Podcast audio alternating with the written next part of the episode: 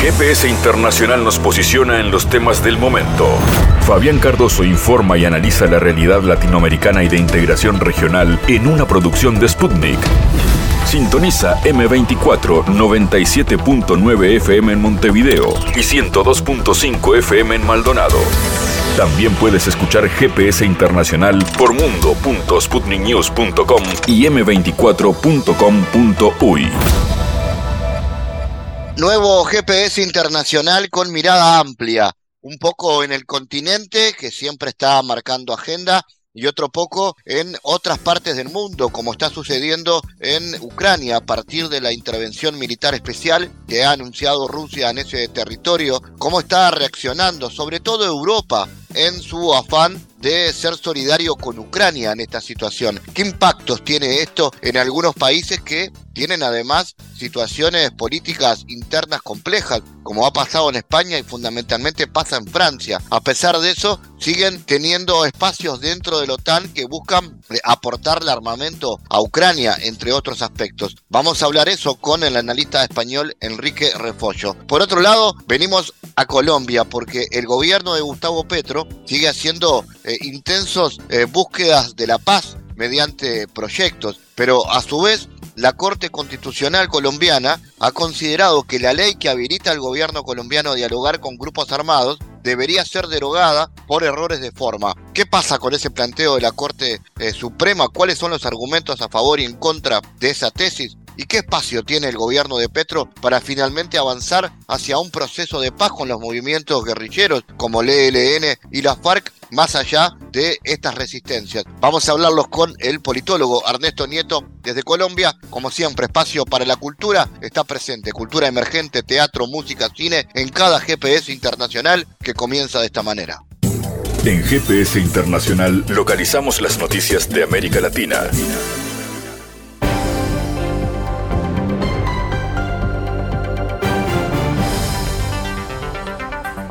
Espacio ahora de noticias. El mandatario de Brasil, Luis Ignacio Lula da Silva, prometió llevar a término el Tratado de Libre Comercio que negocian la Unión Europea y el Mercado Común del Sur durante la presidencia pro tempora del bloque regional que su país asume por los próximos seis meses.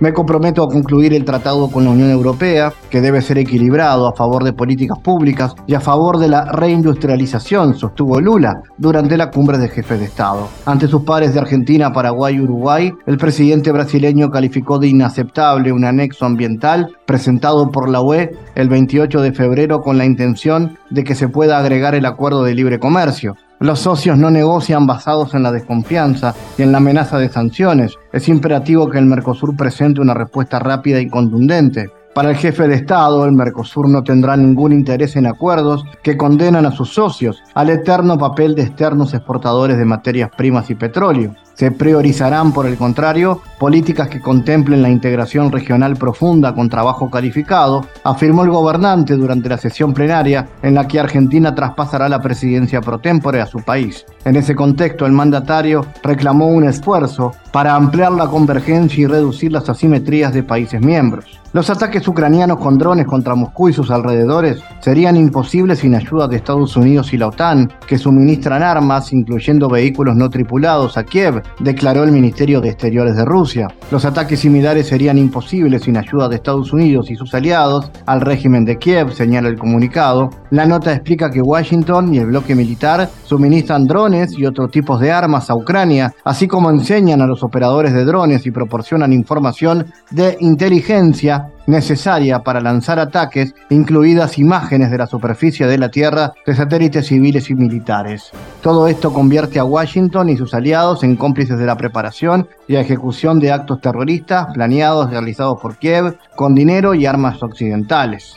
Ucrania planea atacar la central nuclear de Zaporie la noche del 5 de julio con armas guiadas de precisión y drones suicidas, contemplando también un ataque con un misil con una ojiva cargada de residuos radioactivos, declaró Renat Garchat, asesor del jefe de la empresa rusa. Hoy, 4 de julio, se recibió información que estoy autorizado a expresar. El día 5, literalmente en la oscuridad de la noche, las Fuerzas Armadas ucranianas intentarán atacar la central nuclear de Zaporizhia utilizando armas de largo alcance, de alta precisión y drones kamikazes, declaró el jerarca al canal de televisión Rosilla 24. Añadió que al mismo tiempo se planea lanzar lanzar desde un avión una munición cargada con residuos radioactivos retirados el 3 de julio de la central nuclear del sur de Ucrania. El plan de contingencia para el lanzamiento de sustancias radioactivas prevé el uso de un proyectil de precisión cargado con residuos radioactivos. La mayoría de los votantes estadounidenses no quiere que el actual presidente Joe Biden se postule para las elecciones del 2024, reveló este 4 de julio una encuesta de la empresa de investigación Echelon Insic Casi el 60% de los encuestados dijo que no quería ver a Biden en las elecciones del 2024 y solo el 28% admitió que le gustaría que optara por la reelección. La encuesta encontró que al 55% de los votantes estadounidenses no le gusta el desempeño de Biden como presidente, el 59% desaprueba sus esfuerzos para ayudar a la economía y sus políticas de inmigración. Alrededor del 53% de los encuestados no estaba satisfecho con su política exterior. Sin embargo, los sociólogos descubrieron que si las elecciones se hubieran celebrado el día de la encuesta y el expresidente Trump hubiera sido el rival de Biden, un poco más de personas habrían votado por el actual mandatario. 45 frente al 44%. Y aquí entonces venimos a entregarle a Colombia, y es por eso por lo que fuimos elegidos, que más sentido tiene estas posibilidades de paz que hay aquí que se construyen aquí, la paz como una esperanza que cada vez se liga más, así ha sido, de ahí su esencia revolucionaria al cambio. Hoy otras generaciones seguramente tendrán en su corazón esas dos palabras, esperanza y cambio, como una bandera. Todos los dialécticos aquí presentes y fuera de este recinto sabemos que todo cambia, que todo fluye como el agua, que los regímenes, las formas de la política, el pensamiento humano fluye, que hoy la humanidad está en unas circunstancias que gritan cambio desde lo más profundo de la sobrevivencia de la especie. Siempre he hablado de la crisis climática, pero es que nos ha puesto al borde de lo que podríamos llamar una crisis civilizatoria. Los más poderosos reunidos en Davos, donde me invitaron, pueblo frío, helado, lo decían. La policrisis le llamaron. Hoy más que nunca, fíjense, casi que tenemos que cambiar las formas de producir, de consumir, de existir. Otra vez el tema de que cómo nos relacionamos entre los seres humanos para producir está en cuestión. Si seguimos por donde vamos, perecemos. Si cambiamos esas relaciones y esas formas, ¿Cómo se leía eso en mis tiempos de juventud? Podemos vivir vida. Por tanto, nosotros estamos al lado de la vida. Y ustedes, los comandantes, las comandantes del ELN, al firmar estos acuerdos progresivos,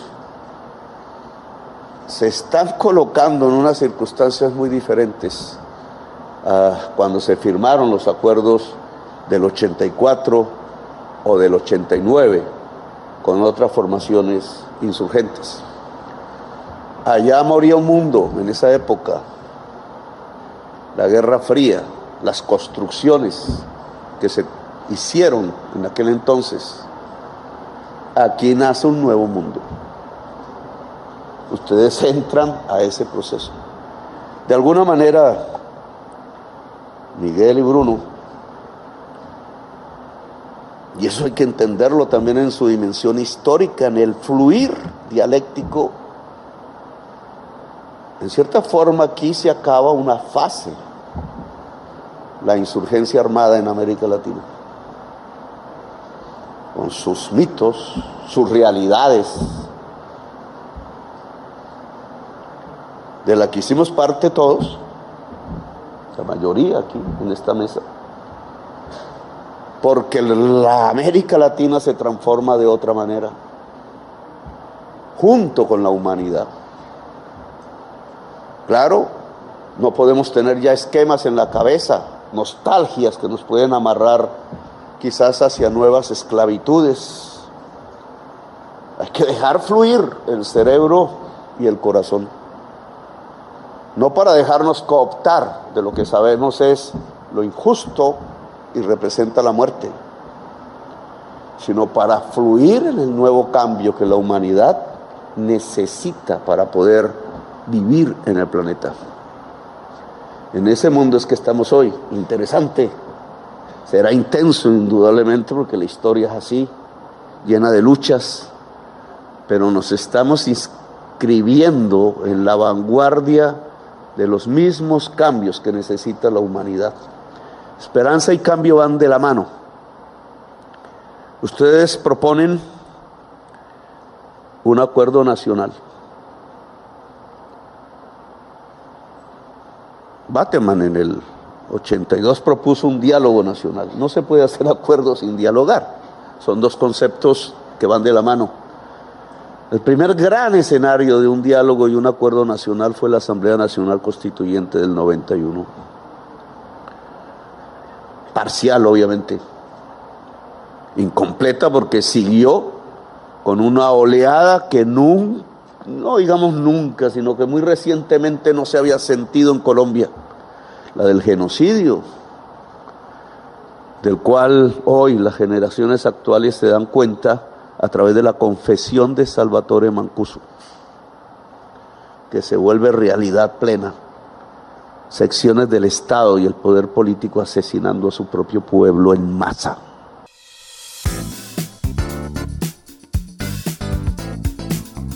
Hablemos de Colombia. Un magistrado de la Corte Constitucional con, que considera que la ley que habilita al gobierno colombiano a dialogar con grupos armados debería ser derogada por errores de forma. El sociólogo Luis Celis explicó a nuestra agencia Sputnik que aunque la ley fuera tumbada, la Constitución permite a Petro continuar con su plan de paz total una ponencia presentada en la interna de la Corte Constitucional de Colombia por uno de sus integrantes, el magistrado Jorge Enrique Ibáñez, plantea la necesidad de derogar la ley de paz total, aprobada en noviembre del 2022, para sentar las bases de las negociaciones de paz entre el gobierno de Petro y los grupos armados que siguen activos en el país. Según informó el medio El Colombiano, el informe de Ibáñez señala que la ley 2272 de 2022, la conocida como Ley de Paz Total, tiene vicios de forma ya que no fue consultada previamente al Consejo Superior de Política Criminal, un órgano colegiado creado por ley en 1993 y que tiene a su cargo expedirse de forma no vinculante sobre todos los proyectos relativos a seguridad ciudadana. La Corte Constitucional había comenzado a estudiar el caso a partir de una denuncia de inconstitucionalidad presentada por un diputado opositor que entendía que la norma violaba varias disposiciones de la Constitución de 1991. Vamos a analizar este y otros asuntos. Estamos en contacto con el analista colombiano Andrés Nieto. Andrés, ¿Cómo analizas el planteo por parte de un magistrado de la Corte de que el proyecto del gobierno de paz total es inconstitucional? ¿Y cuáles son los argumentos que existen a favor de esta tesis? Varias cosas para analizar. Lo primero es que recordemos que la ley de paz total es una prórroga de una ley de 1997, que lo que ha hecho cada uno de los gobernantes, de los presidentes desde de cada momento, es prorrogarla cuatro años más de acuerdo a las necesidades de orden público de ese momento.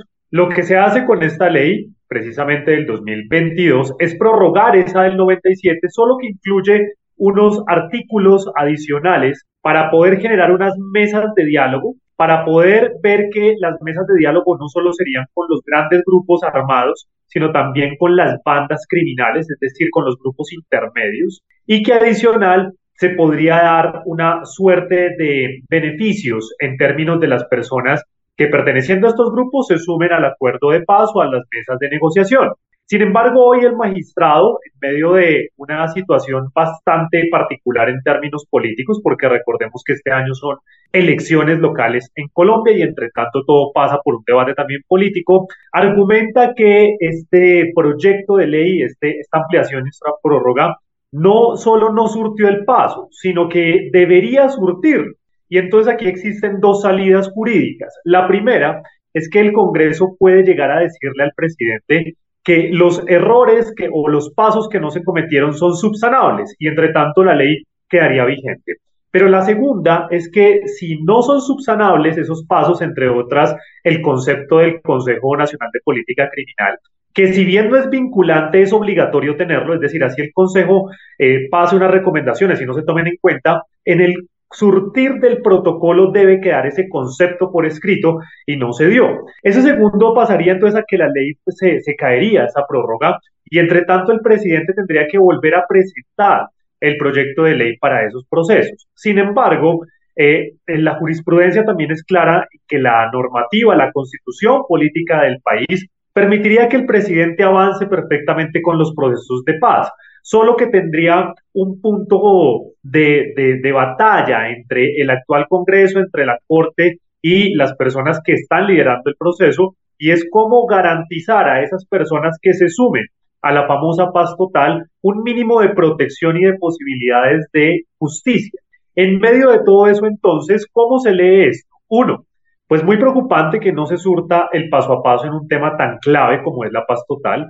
Dos, el país necesita avanzar en diálogos urgentes porque hoy ya nos dimos cuenta que el problema no eran las FARC, sino el resto de grupos también, el ELN, los caparrapos, la disidencia, el clan del Golfo e incluso las bandas criminales que están configurándose. Y tres, es que eh, sin duda lo que sí hace falta en medio de todo esto y que nunca se menciona es cuál va a ser el discurso contra el narcotráfico. Porque el problema de fondo es que se pueden llegar a todos los acuerdos de paz con todos los grupos que están hoy, pero mientras en Colombia siga siendo rentable el narcotráfico, se van a configurar otros grupos y va a ser una bola de nieve interminable. Andrés, ¿cómo analizas la importancia de estas negociaciones con la guerrilla que se vienen dando? ¿Los recientes avances le dan más legitimidad a un gobierno que ha sido asediado por la oposición? Es fundamental avanzar en las mesas. Lo que sí se ha dicho no solo desde la oposición, sino incluso desde sectores académicos y expertos o parte de los que hicieron eh, el grupo de las negociaciones con las FARC en La Habana, en la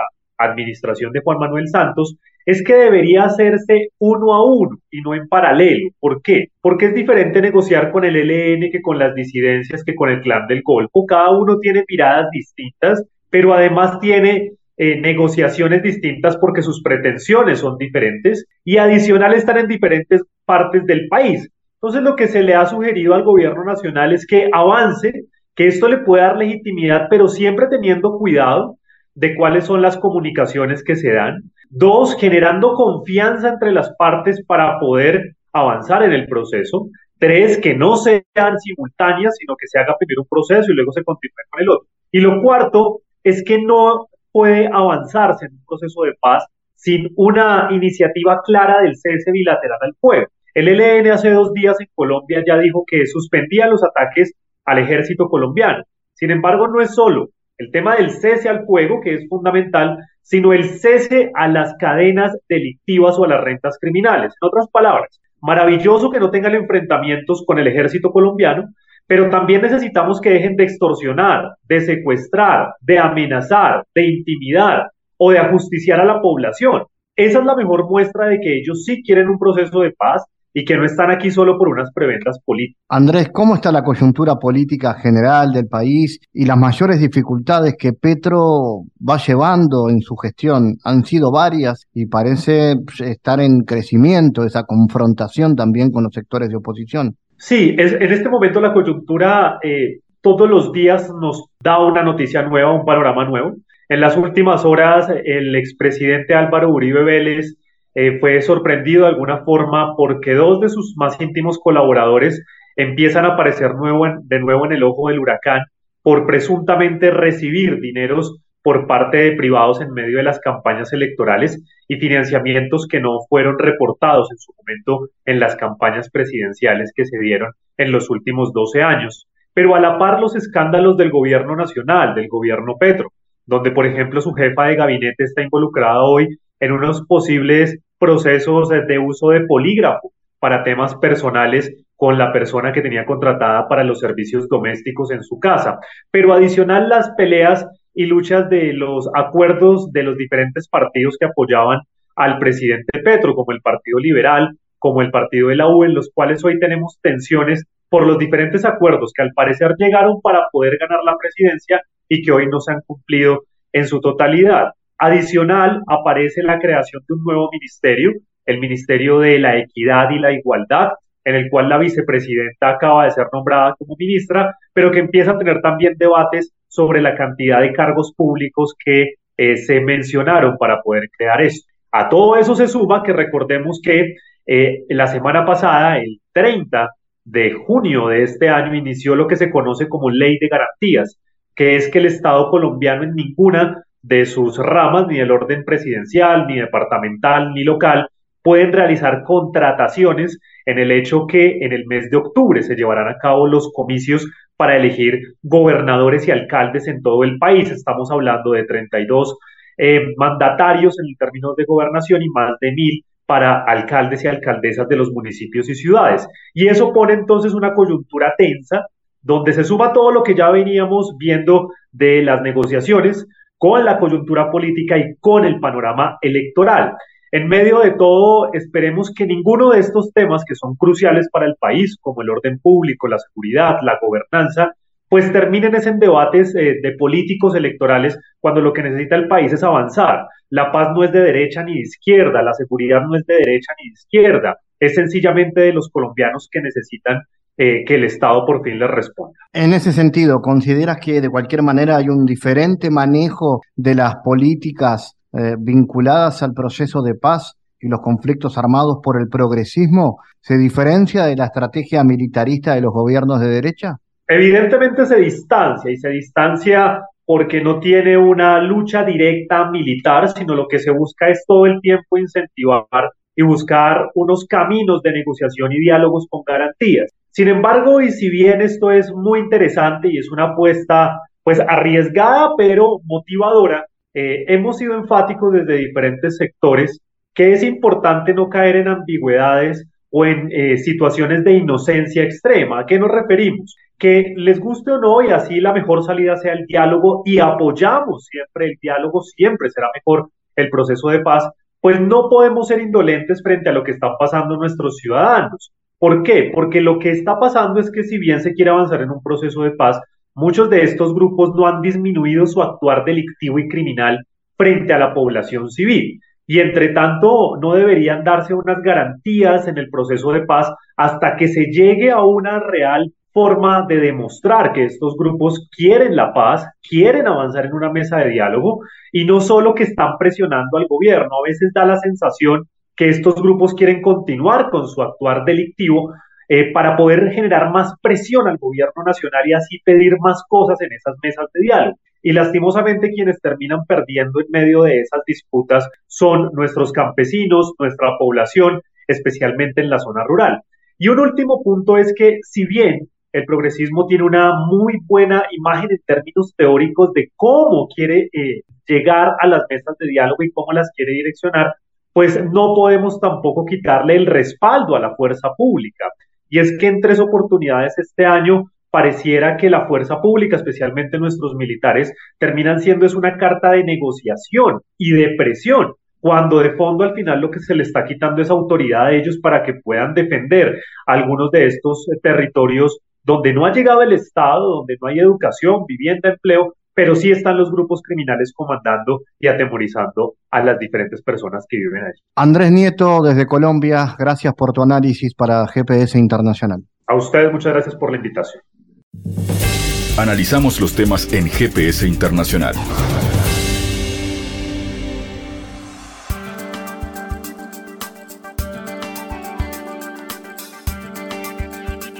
Bueno, un oficial de las Fuerzas Armadas de Ucrania, conocido como Spartan, ha destacado la razón de la ineficacia ofensiva de los vehículos blindados suministrados por Francia, que eh, bueno, han iniciado la ofensiva de los vehículos blindados suministrados por ese país, citando un incidente en el que murieron cuatro personas en una de estas máquinas.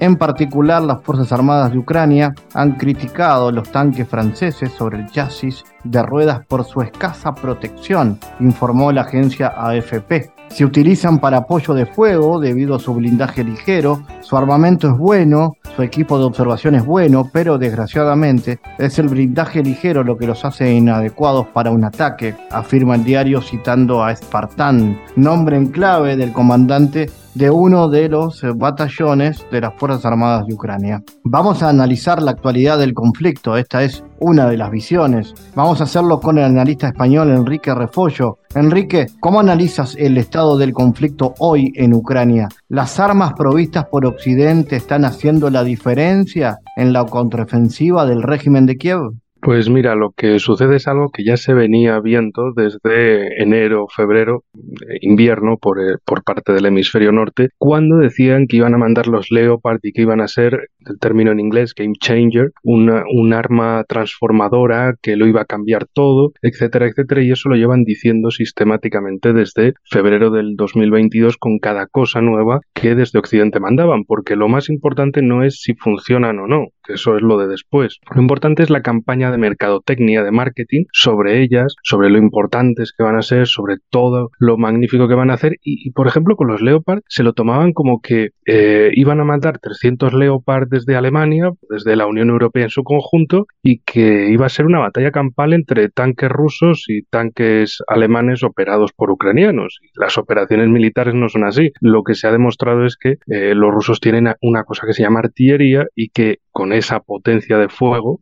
acaban con los vehículos blindados, más de utilizar sus propios drones, como los Lancet, eh, drones anticarro, eh, especialmente para eso, para destruir vehículos en concreto y para cargarse este tipo, para destruir este tipo de vehículos. Es decir, eh, se, pensaban como que, bueno, los rusos son tontos, los rusos no sirven para nada, no, su armamento es viejo, es soviético, etcétera, y ahora de repente es, uy, llevamos una, un mes de contraofensiva y, y no hemos ni tocado la primera línea de defensa rusa. Uy, vaya, pues claro, cargar otra vez contra el equipamiento que les mandan sus aliados occidentales, pues sí, para ellos será lo más inteligente, pero desde luego la imagen de Francia o de Alemania viendo cómo sus equipamientos son destruidos, cuando se prometía que los rusos pues no eran eh, nada inteligentes, nada útiles, que tenían armamento viejo, que el armamento occidental era muy superior y vaya, eh, claro, prometían una especie de victoria extremadamente rápida y fácil y lo que han tenido es precisamente todo lo contrario. Aquí viene el desengaño. De hecho, esto lo conectaría con el tema de los tanques tiene mucho más que eso, porque cuando empezaron, empezó con, empezaron con la campaña de vamos a mandar los Leopard, no sé qué, eh, claro, había dos partes. Digamos, estaba el eje anglosajón, como siempre, Londres y Washington, y el eje de Europa continental, París y Berlín. Eh, que fuera Alemania quien enviase los Leopard. Que ya si eso luego los británicos y los estadounidenses iban a mandar sus Challenger y sus Abrams, es decir, lo más pesado de su repertorio en cuanto a blindados pero que primero los mandase Alemania, que ya luego si eso en otro momento, más adelante lo enviaban los anglosajones, ¿qué es lo que querían? Básicamente dañar la imagen de Alemania de la industria militar alemana como competidora y en este caso pues también con la francesa. Es que el armamento no funciona, no sirve, no sé qué, no sé cuál. Eh, claro, los que saben de, estas cosas, eh, los militares, tanto de Francia, de Alemania, del Reino Unido, de Estados Unidos, sabían que efectivamente no, que Rusia tiene una cosa que se llama superioridad en artillería, que cuentan con aviación, que cuentan con drones, que no es un ejército, no es el ejército soviético que entró en Afganistán en los 80, que es una cosa muy distinta, que también durante todo el año pasado estuvieron machacando con que los rusos robaban lavadoras para utilizar esos microchips en su aviación y en su tecnología. Eh, llegamos en ese momento del desengaño en el que incluso decían que los rusos atacaban en masa con infantería utilizando palas porque no tenían eh, ningún armamento más. Y resulta que en el momento del desengaño pues sí los rusos tienen mucho armamento es muy novedoso y ha frenado a toda esa contraofensiva eh, del conjunto OTAN con todas esas donaciones con todos esos asesores militares. Pues con todo eso no han podido pasar eh, no han podido ni tocar la primera línea defensiva de Rusia en el sector de Orejov, por ejemplo, en, la provincia de, de, Zaporilla. Es decir, llega de momento ese desengaño y ¿cómo lo intentan camuflar? Bueno, es que los F-16, es que claro, los tenéis que enviar, ¿eh? porque es que sin, sin, superioridad aérea, claro, es que no podemos hacer nada. Y bueno, pasará exactamente lo mismo que con todas las cosas anteriores que dijeron. De hecho, ahora se ve que eh, de, los HIMARS ya apenas hablan. En su momento también eh, tenían los, uh, Switchblade, los Switchblade, unos drones también eh, similares a los Lancet, pero que no dieron resultado como los Lancet eh, rusos, eh, los Javelin en su momento y así sucesivamente con vamos a mandar más armamento, vamos a mandar más armamento. Y, resulta que eh, esas palabras, esa palabrería de medios occidentales diciendo que los rusos eran un ejército obsoleto, inútil, desmotivado, etcétera, en la realidad eso se ha visto que era exactamente lo contrario. Pero bueno, en fin, no quisiera terminar sin, sin añadir el tema de, el tema escandaloso desde el pasado 24 de junio, con el supuesto golpe de Wagner, de Prigozhin y todo esto, y cómo en los medios occidentales, europeos por la parte que me toca, básicamente hablaban de que eh, Putin eh, estaba huyendo a San Petersburgo para salir del país, que yo me pregunto, ¿y a dónde, a dónde iba a ir Putin desde San Petersburgo? ¿A qué país? Si todo lo que hay por allí es OTAN, ¿qué iba a ir al Ártico? Es que, de verdad, eh, a veces sueltan conspiraciones o que el propio Lukashenko el presidente de Bielorrusia, estaba huyendo también, pero a Turquía. ¿Y qué pasa? Que en el camino a Turquía se encontró con Prigozhin y se puso a negociar y al final acabaron cosas inexplicables, absurdas y luego también los llamamientos constantes a es que el régimen de Putin está a punto de caer, está a punto de caer. Llevan diciendo eso mismo año tras año tras año. Y si no es con Rusia, pues es con Irán como por ejemplo con las protestas de septiembre de, 2022, o con Venezuela, con Nicaragua, o con Cuba, con China, con cualquier país que lo pongan en el punto de mira, en cuanto hay un mínimo de protestas, ya está, es el fin del régimen malvado. Pero luego resulta que quien tiene el país ardiendo es precisamente Francia. Y ahí no dicen nada de que Macron esté a punto de caer, o que Macron haya huido de, París, que esté, vete tú a saber dónde, eh, ni nada de eso, sino incluso meten a Rusia de algún modo, como que haya gente rusa conspirando entre los manifestantes para hacer más disturbios, exactamente lo mismo que dijeron cuando los chalecos amarillos, porque se niegan a ver la realidad como es, de sus fracasos, de sus políticas en sus países y tienen que acabar buscando la eh, injerencia de otros de algún modo para echar balones fuera. Lo mismo en los casos de protestas internas europeas como en los casos de eh, desastres o fiascos militares de Ucrania. Que, eh, ¿cómo ves tú la, la gravedad en torno a los costos económicos de este apoyo de Occidente a Zelensky para los ciudadanos de la Unión Europea tiene consecuencias? ¿Hay un riesgo real de desintegración de la Unión Europea? Lo más hiriente de todo, tanto para el público norteamericano como para el europeo, es que eh, se recorte en políticas sociales o se diga que, eh, que si falta dinero para las pensiones, que si falta dinero en eh, políticas sociales y demás, y de repente llegue el presidente de turno y diga, pues le mando más millonadas a, a Ucrania, porque tenemos que seguir con esto. O que haya políticos como bueno, los de Alemania, tan conocidos de me da igual lo que sufran los alemanes, aquí para apoyar a Ucrania como sea. En fin, esto tarde o temprano, eh, desde luego va a pasar factura y de hecho ya se nota con la serie de gobiernos que han ido cayendo en elecciones porque precisamente a su gente no le gusta, a su población no le gusta que estén derrochando el dinero en meterse en una guerra y olvidándose de su propio país. Ya veremos en 2024 lo que sucede en Estados Unidos con las elecciones, porque eh, desde luego la población también está muy enfadada con lo que sucede, porque hay, una, hay un Estados Unidos entre las costas demócratas progresistas que es la mayoría de los estadounidenses que dicen, eh, oigan, eh, tenemos vías de ferrocarril de la época de Billy el Niño, del salvaje oeste, hay descarrilamientos, hay accidentes, hay problemas, no tenemos trabajos, la imagen esa de el padre de familia que con un trabajo mantenía a toda la familia, en una casa y todo eso, eso ha desaparecido. Y eso también ha desaparecido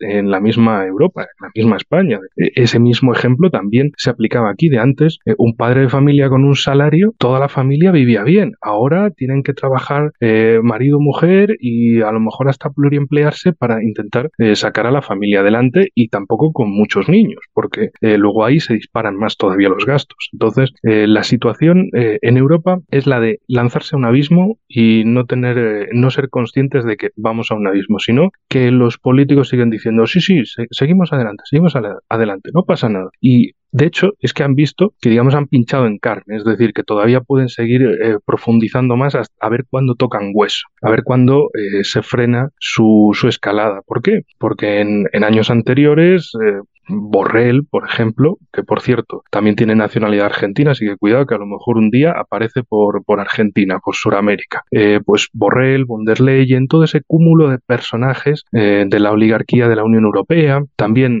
de, los diferentes gobiernos europeos, salvo el húngaro, que sería la excepción, decía, no, claro, ustedes dejen de consumir electricidad y gas y todo eso, fastidien a Putin, pasen frío en invierno y pasen calor en verano. Y eso te lo dicen tipos que cobran más de 300.000 euros como Borrell o más de 100.000 euros como ministros, eh, presidente de España y otros tantos políticos. Esos son los que te dicen que la gente se fastidie, que es que hay que, hay que vencer a Putin. ¿Y qué medidas toman para ellos?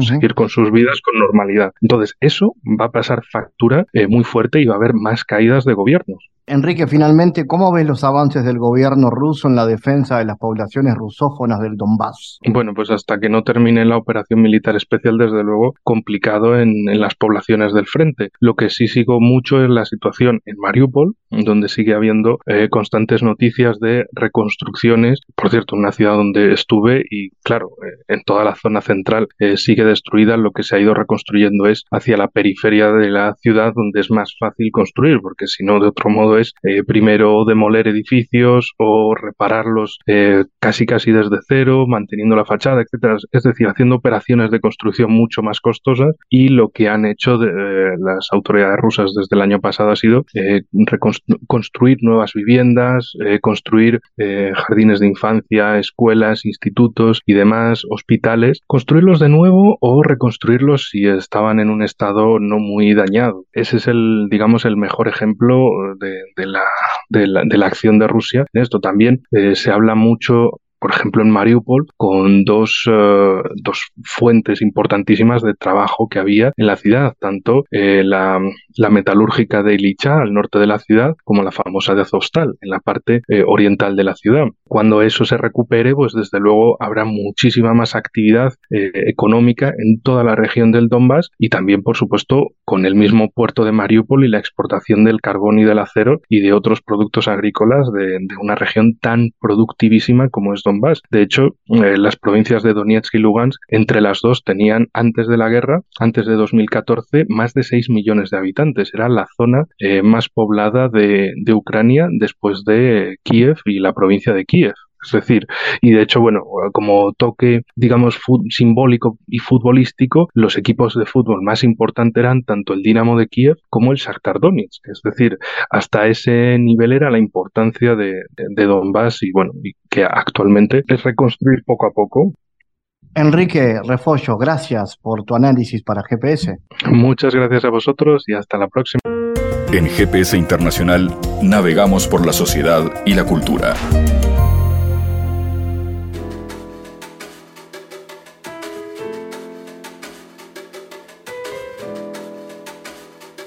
Luego de salir de la prisión, Humberto se gana la vida modestamente cantando en velorios. Su mayor deseo es reconstruir su relación con su hija y brindarle una vida digna, pero los abuelos de la niña, pastores evangélicos influyentes, no están dispuestos a ceder la custodia de su única nieta. Acorralado financiera e ideológicamente, Humberto se ve obligado a enfrentarse a sus propios demonios mientras lucha simultáneamente contra una poderosa institución eclesiástica a la que alguna vez perteneció. El visitante se llama esta película y está ambientada en la ciudad de Cochabamba, en Bolivia. Es una sombría meditación sobre las clases sociales, las relaciones familiares y el creciente poder del evangelismo en América Latina. Muy interesante esta propuesta. Martín Bullock es su director, con él estamos en contacto aquí en GPS. Martín, contanos cómo surge la idea de contar esta, esta historia, la de Humberto, en esta película y cómo fue esta experiencia. ¿Qué tal, Fabián? Bueno, primero, muchísimas gracias por la, por la invitación a tu programa. Y bueno, muy contento de que la película se vaya a estrenar eh, pronto en, en Uruguay, en las salas. Así que te cuento un poco cómo surge la idea de la peli. Bueno, hay dos fuentes que confluyen como idea inicial. La primera es que yo escuché a este cantante lírico en vivo un, día en un teatro eh, y me conmovió mucho, el, quiero decir, a Enrique Arauz, el que hace el protagonismo, el, que es el protagonista del film, y me conmovió mucho su, su interpretación y sobre todo su voz, me, me, impresionó, aunque yo lo conocía desde antes a él, eh, la primera vez que lo veía cantar, y me impresionó tanto que dije, me gustaría ser un personaje que su superpoder, por decir de alguna forma, sea su voz. Entonces a partir de ahí empecé como a, a, a madurar esta idea de un personaje eh, así. Y por otro lado, eh, yo tenía una inquietud que también eh, en el paso de los años iba creciendo, que tenía que ver con, con el surgimiento de las iglesias evangelistas, sobre todo en mi ciudad, y después me di cuenta que era una cuestión no solamente de mi país, sino regional, ¿no? Quiero decir, de, toda Latinoamérica. Un fenómeno que se iba dando desde los, desde los 70 y bueno, em, esas dos inquietudes se mezclaron y eso, eso fue un poco el, el inicio de, del visitante. Que se filma además en un momento de Bolivia bastante fuerte, ¿no? Fue, es en el 2019 que esta película se hace el rodaje. Correcto, sí, bueno, nosotros habíamos planificado como era una coproducción con Uruguay, y bueno, tenemos, eh, teníamos actores eh, uruguayos y parte del crew también era uruguayo. Entonces, haber planificado con mucho tiempo eh, filmar los últimos meses de, del 2019. Y una vez que estábamos todos aquí a punto de filmar, empiezan los conflictos que, eran, que fueron totalmente sorpresivos y no podíamos echarnos atrás, teníamos que seguir. Así que mm, fue muy, muy difícil y, y, muy triste, la verdad, este, todo lo que sucedió esos días. Eh, nosotros teníamos locaciones en distintas partes de la ciudad y los bloqueos se daban prácticamente en toda la ciudad. Así que hemos, eh, hemos vivido de cerca en las calles, por decirte de alguna forma, eh, todo lo que ha sucedido mientras filmamos la película. Y de hecho algunas cosas que sucedieron ahí terminaron filtrándose en la película. Si bien no, no cambió la historia, no cambió la estructura, pero algunos guiños de ese momento sí, los, los terminé metiendo en la peli. Martín, eh, hablame de este personaje y de la presencia de lo evangélico en Bolivia y en América Latina y cómo, ese, cómo se cuenta ese conflicto eh, en la película, cómo se traslada esa historia. Sí, bueno, el tema del, de la creciente influencia de las iglesias eh, evangélicas en Bolivia es, bastante complejo y tiene bastantes aristas. Digamos que yo me quería enfocar en solamente un aspecto, ¿no? Es como mostrar un pedacito de esa complejidad. Y, básicamente eh, es este personaje que pertenecía, eh, digamos, muy creyente a una, una, iglesia evangélica, por X o Z motivo terminó en la cárcel y ahora que sale eh, se ha dado cuenta de algunas cosas eh, con respecto a la iglesia eh, y lo que hace básicamente es fingir eh, simpatía o, que, que, sigue teniendo simpatía con la iglesia para reconquistar a su hija. Eh, a mí me interesa mucho, sobre todo, más que la parte religiosa y la parte mística, digamos, y de la cuestión de la fe, me interesaba explorar este, este asunto las, del evangelismo, del protestantismo, del, del neopentecostalismo, que se llama así, desde el lado más ideológico y político ¿no? Porque, como te decía antes, es un fenómeno que se viene dando desde los 70 eh, en toda Latinoamérica y tiene que ver con, con la influencia anglosajona en la región. Entonces, de alguna forma, yo diría que es una, son, son, son, es una de las aristas del neocolonialismo ¿no? en la región. Y por supuesto es, es un tema súper complejo porque no se trata de buenos y de malos. Eh, el Estado o los estados han, han dejado eh, sectores de la, de, la, de la sociedad muy vulnerables y, ese es el lugar donde estas iglesias han, han aprovechado para capturar a sus, a sus seguidores, ¿no? Entonces, eh, nada, la película, como te digo, explora una parte y por lo menos intenta poner sobre la mesa parte de esa, de, esa discusión. Me mencionabas la coproducción con Uruguay y ahí se involucra la participación de dos destacadísimos actores,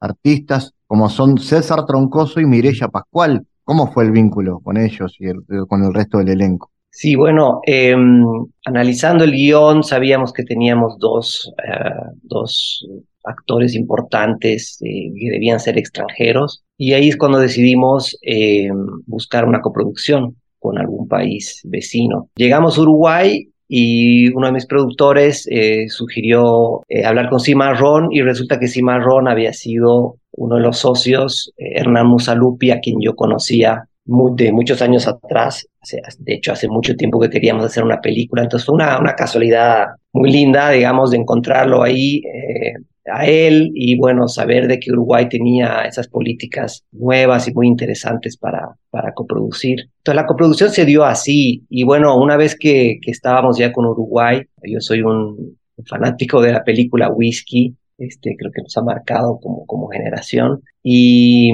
y nada, yo quería, eh, les pedí a los productores que podamos contactarnos con Mirela eh, y de hecho también lo quería César Bolani, los dos de whisky, pero César no podía. Eh, y bueno, ahí surgió César Troncoso, que también lo había visto yo en una película antes. Y la verdad es que fue una sorpresa increíble tenerlos a los dos, este, trabajar con ellos, tipos muy, muy profesionales, además de una calidad humana increíble. Así que para mí, como director, tenerlos a ellos como parte del elenco, la verdad es que ha enriquecido muchísimo a la película. Y en general, coproducir con Uruguay ha sido, ha sido una experiencia este, maravillosa, ¿no? La que me encantaría repetir. Este, yo, digo siempre, Bolivia y Uruguay son eh, dos industrias, eh, tienen una industria de cine pequeña, recién en, en auge, y, y creo que como, como alianza, los dos países, hay mucho potencial ahí. Martín, y la película tuvo un recorrido muy interesante que le ha valido además buenos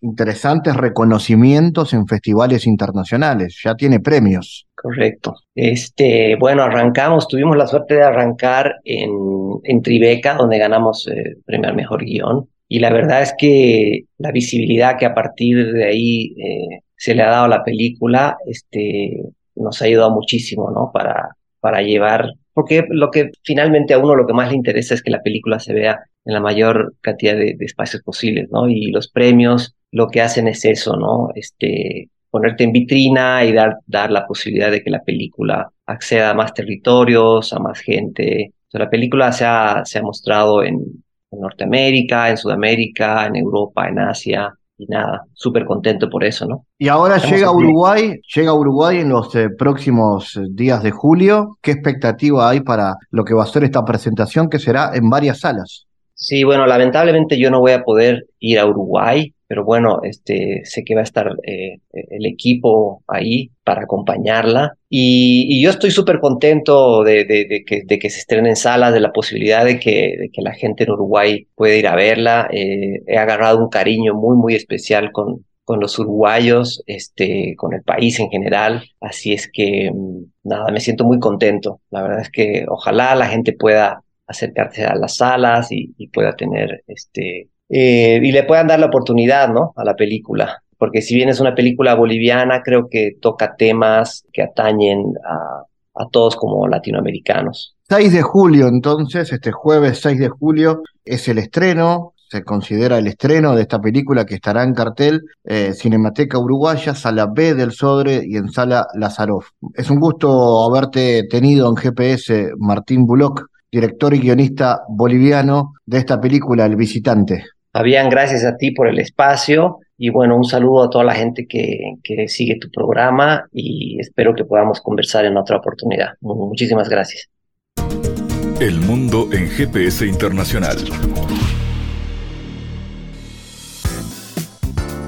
En diálogos geopolíticos analizamos diversos asuntos que atañen a la política mundial, desde el abordaje de los ámbitos multilaterales de articulación política a nivel global hasta las cualidades y los propósitos de las configuraciones regionales, tanto en América Latina así como en otras regiones. Nuestro objetivo es poner foco a una gran diversidad de temas que atañen a la geopolítica en el mundo contemporáneo. Para eso vamos a recibir a Santiago Caetano, aquí en GPS. Bienvenido, Santiago. ¿Cómo te va, Fabián? En esta columna nos referiremos al modelo de desarrollo propuesto por Carlota Pérez en torno a la significación de los recursos naturales en relación con los avances científicos y tecnológicos de los últimos años, a partir de los cambios promovidos por la corriente revolución científico-técnica a nivel mundial. Esta autora plantea que los sectores vinculados a la explotación de recursos naturales que antes eran considerados poco dinámicos y justificantes del rezago productivo de la región, hoy plantean oportunidades específicas para la dinamización del desarrollo en América Latina. ¿Cómo incide la revolución tecnológica actual en las posibilidades de innovación productiva de la región, Santiago? Los cambios productivos de los últimos años han vuelto anacrónica la distinción entre actividad industrial, servicios y sector primario, con motivo de la naturaleza cada vez más multisectorial de la producción industrial.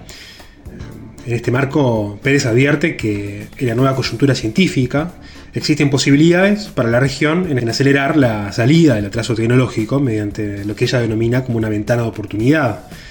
Sobre ello, alega que estas consisten en posibilidades de inserción en el desarrollo de una nueva revolución tecnológica mediante la apuesta en la innovación técnica y los efectos de obtener ventajas en el mercado internacional. ¿Y cómo influye en esto los procesos de la globalización? El desarrollo de las tecnologías de la información y las comunicaciones, y así como la globalización, presentan a la región una oportunidad tecnológica única en la actualidad, eh, que estaría asociada a la explotación y procesamiento de los recursos naturales, los cuales se están volviendo cada vez más intensivos en conocimiento e innovación. Las oportunidades de mercado ante el crecimiento sostenido de la demanda de alimentos y materiales, por ejemplo, del sudeste asiático, refiere a una intensificación de los productos basados en recursos naturales en la oferta exportable de los países latinoamericanos. En contraposición a la consigna de las políticas de industrialización por sustitución de importaciones, el aprovechamiento de esta coyuntura no debería estar asignado por un alejamiento de las materias primas, sino, como establece Carlota Pérez, utilizarlas como plataforma de tecnologización, industrialización e innovación. Gracias Santiago por tu aporte a GPS Internacional. Gracias Fabián, hasta la próxima. GPS Internacional, una producción de Sputnik con la producción periodística de Santiago Caetano, siguiendo los temas más importantes de la agenda latinoamericana y con visión global. Esta producción de Sputnik que se despide y que nos invita también a que nos sigan a través de las redes sociales. En Twitter somos GPS Inter y estamos también en Facebook, GPS Internacional. Fabián Cardoso en GPS Internacional junto a los protagonistas analizó la realidad. Una producción de Sputnik por M24, 97.9 FM en Montevideo y 102.5 FM en Maldonado. Que puede volver a escuchar en mundo.sputniknews.com y m24.com.uy.